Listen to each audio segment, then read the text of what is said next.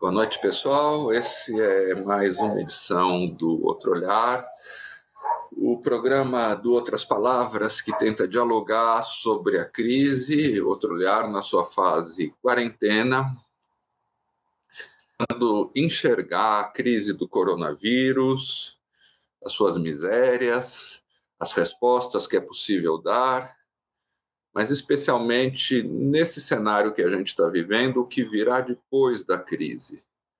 É muito interessante esse, esse cenário, porque, principalmente em países como o Brasil, as nossas chances de intervir concretamente hoje são reduzidas pelas condições políticas que a gente vive. É... Mas nós temos condições de imaginar o futuro e de debater alternativas, e debater como pode ser um futuro depois do coronavírus. Nós estamos debatendo hoje, nós vamos querer, querer debater em especial hoje os dois cenários opostos que existem para o futuro. O mundo vai sair da pandemia muito diferente do que é hoje, muito diferente do que foi até agora, mas existem caminhos opostos sobre como vai ser esse mundo novo existe um caminho que é o aprofundamento dos mecanismos de desigualdade, dos mecanismos que criaram o coronavírus, e um caminho oposto que está presente em inúmeras ações, em geral de pequena escala, mas nas, in, na, in, nas quais fermenta, fermentam, germinam sementes de outras relações sociais isso que a gente vai discutir.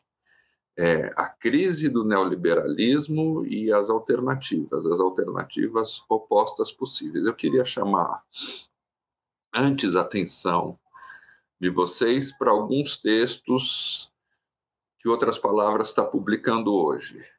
O cineasta e crítico de cinema Ángel Lara espanhol, debate justamente a necessidade de nós não desejarmos a volta à normalidade. Num texto que volta às origens da pandemia e localiza as origens da pandemia e de seus resultados desastrosos na criação intensiva industrial de gado e na destruição dos sistemas de saúde, ele nos sugere é, foi esse mundo normal que criou as condições para esse desastre. Por isso, nós não podemos voltar a ele. E haverá uma pressão muito forte para voltarmos a ele. Esse texto estará no ar nas próximas horas. Ainda sobre a pandemia, é um, uma tragédia um texto do site De Olho nos Ruralistas, parceiro do Outras Palavras, mostra como no arco do desmatamento, na região norte do país, os madeireiros e os garimpeiros estão levando a pandemia, estão levando a Covid para os indígenas. Processo que pode ter consequências trágicas. Num outro sentido oposto a esse, uma matéria mostra uma matéria publicada no site Marco Zero, um site alternativo próximo de outras palavras, escrita por Helena Dias, como as empregadas domésticas estão começando a reivindicar o direito à quarentena remunerada. Mas nós trazemos outros textos também. Roberto Dias, um colaborador de outras palavras, especializado em temas educacionais, discute o que ele chama de pedagogia da vulnerabilidade, que seria uma oposição à pedagogia dos seres humanos superpoderosos que nós praticamos hoje, a pedagogia de tentar incutir nas crianças e nos adolescentes a ideia de que eles poderão fazer tudo. Não, diz o Roberto Dias, baseado na Judith Butler. É preciso ensinar a vulnerabilidade, porque é ela que pode estimular as ações de comunidade, as ações de solidariedade que podem criar sociedades novas. E num texto que vale muito a pena ler, de um outro site parceiro, o Joio Trigo, a Júlia Affiuni aponta um paralelismo entre três tendências indesejáveis na alimentação brasileira. Nos últimos 30 anos, nós nos tornamos muito mais obesos, muito mais consumidores de ultraprocessados, o arroz e o feijão declinaram visivelmente no cardápio do brasileiro. Nós nos tornamos muito mais dependentes das empresas multinacionais que controlam hoje a maior parte da produção industrial alimentar brasileira. A Júlia pergunta: Será que isso tudo foi coincidência ou tem um nexo entre obesidade, ultraprocessados e desnacionalização? Mas vamos voltar para o nosso tema central, que são as perspectivas do mundo que vai sair da crise do coronavírus e, e, e da crise econômica que a acompanha. Há um fenômeno que tem sido pouco notado. Há dois fenômenos. O primeiro, que tem sido pouco notado, é o declínio da ideia da austeridade fiscal. É notável e, num certo sentido, é chocante como determinados dogmas, determinadas ideias que foram def defendidas ferrenhamente nos últimos anos ou nas últimas décadas desde os anos 70, estão sendo abandonadas rapidamente. Se falava até ontem que os estados são como as famílias, os estados não podem gastar um centavo mais daquilo que arrecadam. Se falava até ontem que é preciso ter austeridade máxima, que é preciso ter orçamentos estritamente controlados, que os déficits, déficits fiscais têm que ser sistematicamente reduzidos, porque a única maneira de controlar a inflação, de ter os chamados fundamentos econômicos saudáveis e de criar condições para um desenvolvimento sustentável. Tudo isso está caindo por terra de uma maneira espantosa e aceleradíssima. Tem um texto no Financial Times que é emblemático desses tempos que a gente está vivendo. Foi publicado dois ou três dias atrás. Ele tem como emblema uma foto de diversas moedas dos países fortes ocidentais cujas efígies usam máscaras. E ele diz claramente: é hora de imprimir dinheiro. Eu repito, é hora de imprimir dinheiro, contrariando todos os dogmas que foram repetidos e exigidos das sociedades ao longo das últimas décadas. Pois bem, acabou a ideia dos ajustes fiscais, acabou a ideia da austeridade, acabou a ideia de que os estados são como as famílias, só podem gastar aquilo que arrecadam. Dizem-nos agora que é preciso gastar muito e é preciso gastar, inclusive imprimindo dinheiro. É o que diz o Financial Times, a Bíblia dos neoliberais. No entanto, isso não significa que a ideia essencial do neoliberalismo, que não é simplesmente uma política macroeconômica, mas é, é, é a ideia de é, é, é ultra individualismo, é a ideia de cada um de que cada um tem que cuidar de si mesmo. Essa ideia não foi vencida e essa ideia pode ser aprofundada com políticas que na aparência, são opostas às políticas do neoliberalismo, em essencial, a política do ajuste fiscal, mas que, na essência, confirmam essa ideia de que não há sociedade, de que apenas indivíduos, de que cada um deve ser o empresário de si mesmo.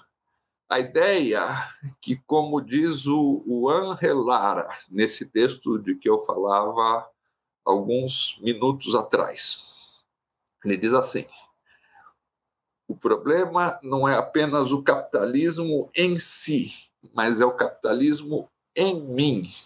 Essa pandemia precisa desafiar a ideia do capitalismo em mim e precisa nos tornar criativos e perseverantes para buscar alternativas que permitam superar essa situação que nós vivemos. Pois bem, porque é que a quebra da austeridade fiscal, a quebra de uma das ideias essenciais do neoliberalismo, pode contraditoriamente gerar mais sentimento neoliberal, mais ser neoliberal, mais atitude neoliberal. É exatamente porque, e aí vale voltar a uma entrevista essencial que o jovem economista Davi Decache deu a outras palavras ontem. Essas políticas de imprimir dinheiro, de acabar com o ajuste fiscal, de fazer grandes investimentos públicos, pode beneficiar, em essência, não o conjunto da sociedade, mas justamente aqueles setores mais favorecidos e pode gerar, logo depois da crise, uma situação de volta a uma austeridade muito mais profunda. Vamos pegar aqui alguns exemplos do Brasil. Dizia o Davi Decache, e nos contava em detalhes ontem, numa entrevista que merece ser vista é, com atenção, ele nos falava da emenda constitucional da, da proposta de emenda constitucional, porque ainda não foi votada pelo Senado, número 10 de 2020, que foi votada pela Câmara dos Deputados em duas votações relâmpago, sem debate nenhum com a sociedade, na última sexta-feira, exatamente cinco dias. Essa emenda autoriza o Estado brasileiro a romper os três principais dogmas da austeridade. A lei de responsabilidade fiscal, o teto dos gastos estabelecido pela emenda constitucional 95 e a chamada regra de ouro, segundo a qual o Estado não pode gastar, exceto para investimentos, mais do que aquilo que arrecada. Isso é essencial. Romper esses três dogmas é essencial para os gastos que nós teremos que fazer agora não estão sendo feitos, por sinal, mas que serão super necessários agora contra o coronavírus. Porém, mostra o Davi Decache, que, ao mesmo tempo, nessa emenda, nessa proposta de emenda constitucional número 10 de 2020, estão incluídos dispositivos que permitem ao Banco Central salvar grandes instituições financeiras, ou seja, grandes bancos e grandes corporações, sem contrapartida alguma para a sociedade. Isso, assim que aprovado pelo Senado, será liberado sem delonga alguma, sem cadastramento no cadastro único, que é o que a Caixa Econômica Federal está fazendo, Há 10 dias está aprovado o, o, o ajuste, o ajuda de 600 reais para os brasileiros que ganham menos, por um, um, quarto dos brasileiros apenas. Não é uma renda da cidadania, não é uma renda básica. É uma ajuda para um quarto mais pobre da população e que nem abrange todo, todo, todo esse pessoal. Não há meios ainda de executar.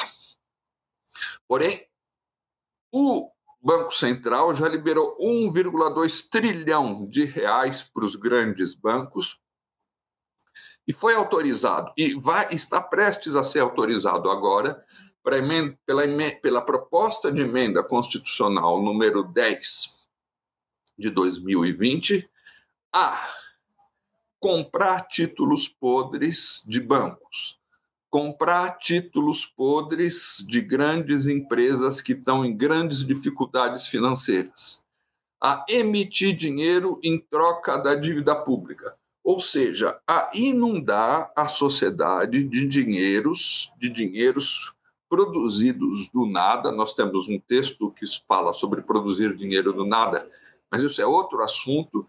O Banco Central vai criar dinheiro para comprar dívida podre de empresas que estão em dificuldades e, em especial, de bancos que estão em dificuldades, sem oferecer contrapartida nenhuma. Nesse mesmo momento, na Câmara dos Deputados, tramita tramitam projetos que podem obrigar os estados e municípios brasileiros, que são os responsáveis por executar as políticas de saúde, por salvar a população brasileira da pandemia do coronavírus, eles podem ser obrigados a ter que reduzir drasticamente os seus gastos. Ou seja, o mesmo Estado brasileiro que está salvando grandes empresas em dificuldades financeiras e bancos em dificuldades financeiras, está arrochando e impedindo que estados e municípios possam gastar. Ou seja, o fim da ideia da austeridade, a transformação dessa ideia na ideia de que os estados têm que gastar durante a crise, pode acabar fazendo com que esses gastos sejam utilizados em favor desses grandes grupos econômicos e financeiros, pode fazer com que o Estado brasileiro saia dessa crise, do túnel dessa crise, numa situação de grande endividamento, que poderia levar, como levou na crise de 2008, a uma nova política de ajuste fiscal, de corte dos serviços públicos e de corte dos direitos sociais. Nessa mesma crise, emerge um outro tipo, completamente oposto de resposta. O Jorge Monbiot, num texto que a gente produziu e publicou, nessa semana fala a respeito disso, é a resposta da solidariedade. É a resposta das pessoas que estão se unindo para cuidar de si mesmas e para cuidar dos outros. Das pessoas que fazem gestos pequenos, como fazer compras para os seus vizinhos idosos, como transportar gratuitamente o pessoal de saúde que precisa ir para os hospitais e às vezes não encontra transporte público, as pessoas que se reúnem para alimentar aquelas que necessitam de ajuda. E tudo isso levanta uma questão. Se os estados têm tanta capacidade de criar dinheiro novo, de imprimir dinheiro, de criar riqueza nova, num certo sentido, ou seja, de redistribuir a riqueza que já existe, por que, que esses estados não podem fazer isso em benefício das maiorias, em benefício daqueles que realmente necessitam de solidariedade, de apoio? Que políticas poderiam permitir essa redistribuição de riqueza? Algumas delas já estão apontando, já estão despontando nessa crise a renda da cidadania, uma verdadeira renda da cidadania que seja suficiente para assegurar uma vida digna, é uma delas. A política do emprego digno, garantido, do qual outras palavras têm falado também, é outra. Os investimentos, uma espécie de revolução do comum que transforme os serviços públicos essenciais por uma vida digna em algo assegurado pelo Estado. Assegurar a saúde, a melhor saúde para todos, assegurar a melhor educação para todos, é uma saída também. as políticas que promovam uma reviravolta socioambiental, ou seja, que garantam a redução das emissões dos gases do efeito estufa.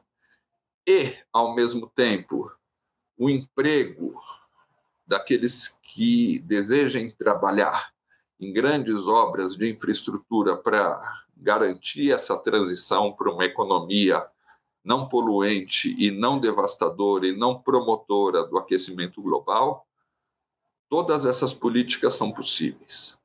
Nessa entrevista com o Davi Decache, que eu volto a te recomendar, ele, num certo momento, explica por que, que essas políticas são indesejáveis para o grande poder econômico, para o capital. E por que, num certo sentido, nessa polêmica está o núcleo da essência da luta de classes nos dias de hoje. É porque, justamente nesses serviços essenciais, justamente nesses serviços que são imateriais, muito mais do que na produção industrial, é que se concentra hoje a possibilidade de reprodução e de ampliação do capital. Capital não se reproduz, não se multiplica produzindo uma camisa como essa, mas na grife da camisa. Ele não se reproduz produzindo parafusos, bicicletas, automóveis. Isso também é importante, mas muito mais importante é a venda dos produtos de saúde, é a venda da educação, é a venda do direito a uma cidade limpa, é a venda do direito ao lazer, às viagens, é a venda do conhecimento, da cultura, dos afetos, é a indústria farmacêutica, é aquilo que pode nos curar do coronavírus, são os conhecimentos que são um bem comum, um bem imaterial da sociedade, que estão presentes nesses medicamentos, por exemplo. É aí que o capital se reproduz. É aí que ele não pode aceitar o comum, porque a existência do comum significa a existência de uma esfera de relação social que vai além do capital que torna tudo público, que torna tudo acessível ao conjunto dos seres humanos. É essa disputa, num certo sentido, que concentra a luta de classes nas sociedades contemporâneas. É aqui que o capital não pode permitir o comum. É aqui que ele não pode permitir o público, como lembra o David Decache nessa entrevista. Porque se tudo for público, se os bens essenciais, se os bens, veja você, nos seus gastos mensais, se os bens que perfazem a maior parte do seu orçamento, dos gastos do seu orçamento, a educação, a saúde, transporte, a habitação. Se tudo isso for público, for comum, e for ou grátis ou oferecido a preços muito módicos, onde é que o capital vai acumular riqueza? Essa é a grande, talvez a, a o, o grande lugar onde se realiza hoje a chamada luta de classes nas sociedades contemporâneas. E é aqui que se constrói, se construirá hoje no enfrentamento do coronavírus, da, da pandemia do coronavírus, a sociedade, a resposta que a sociedade dará a esse grande dilema.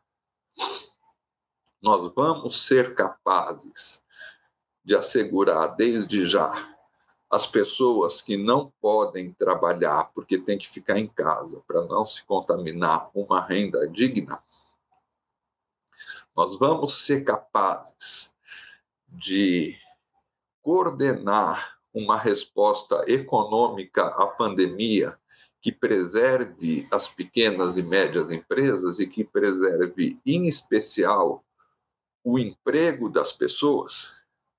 A partir dessas políticas, que são políticas não usuais para as regras do capitalismo contemporâneo e de qualquer capitalismo, nós vamos conseguir projetar para depois do grande túnel da pandemia políticas de redistribuição, políticas de transformação energética, políticas de emprego garantido, emprego digno garantido, políticas de renda da cidadania é, realmente capazes de assegurar uma vida digna?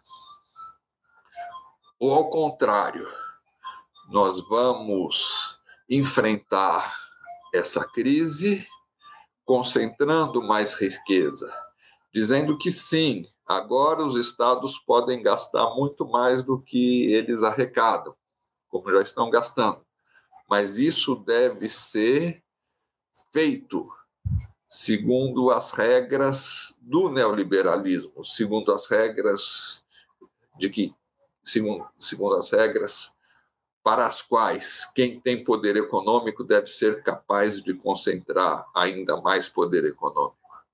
Essa a, a nova disjuntiva, num certo sentido. É, o dogma segundo o qual os estados não podem gastar mais do que arrecadam caiu por terra. Os dogmas segundo os quais os orçamentos têm que ser ajustados, os déficits públicos têm que ser reduzidos, as dívidas públicas têm que ser cada vez menores. Isso é carta fora do baralho. Mas a superação desses dogmas não é suficiente para assegurar uma sociedade mais justa, mais democrática, mais capaz de enfrentar a alienação, a devastação da natureza. Para isso, nós precisamos fazer com que essas ações de solidariedade que estão se multiplicando pelo mundo ganhem corpo, elas não podem ficar restritas ao terreno do micro. Elas têm que gerar políticas de transformação. Alguns elementos dessas políticas estão visíveis desde já.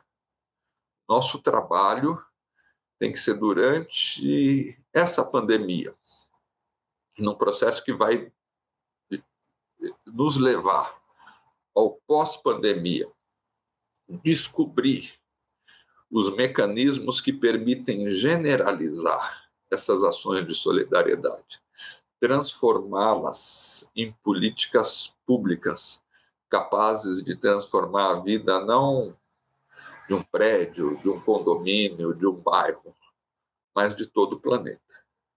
Esse é o esforço que outras palavras têm feito. É um esforço difícil. Nós perdemos nos últimos anos boa parte dos pensadores globais que indicavam saídas para esse tipo de, de situação, mas nós temos que contar com as forças disponíveis. Outras palavras, tem se orgulhado de publicar constantemente textos que debatem a crise, debatem do ponto de vista muito pragmático mas não se esquecem de debater do ponto de vista das perspectivas. É um prazer conversar com você. Até a próxima análise. Cuidem-se.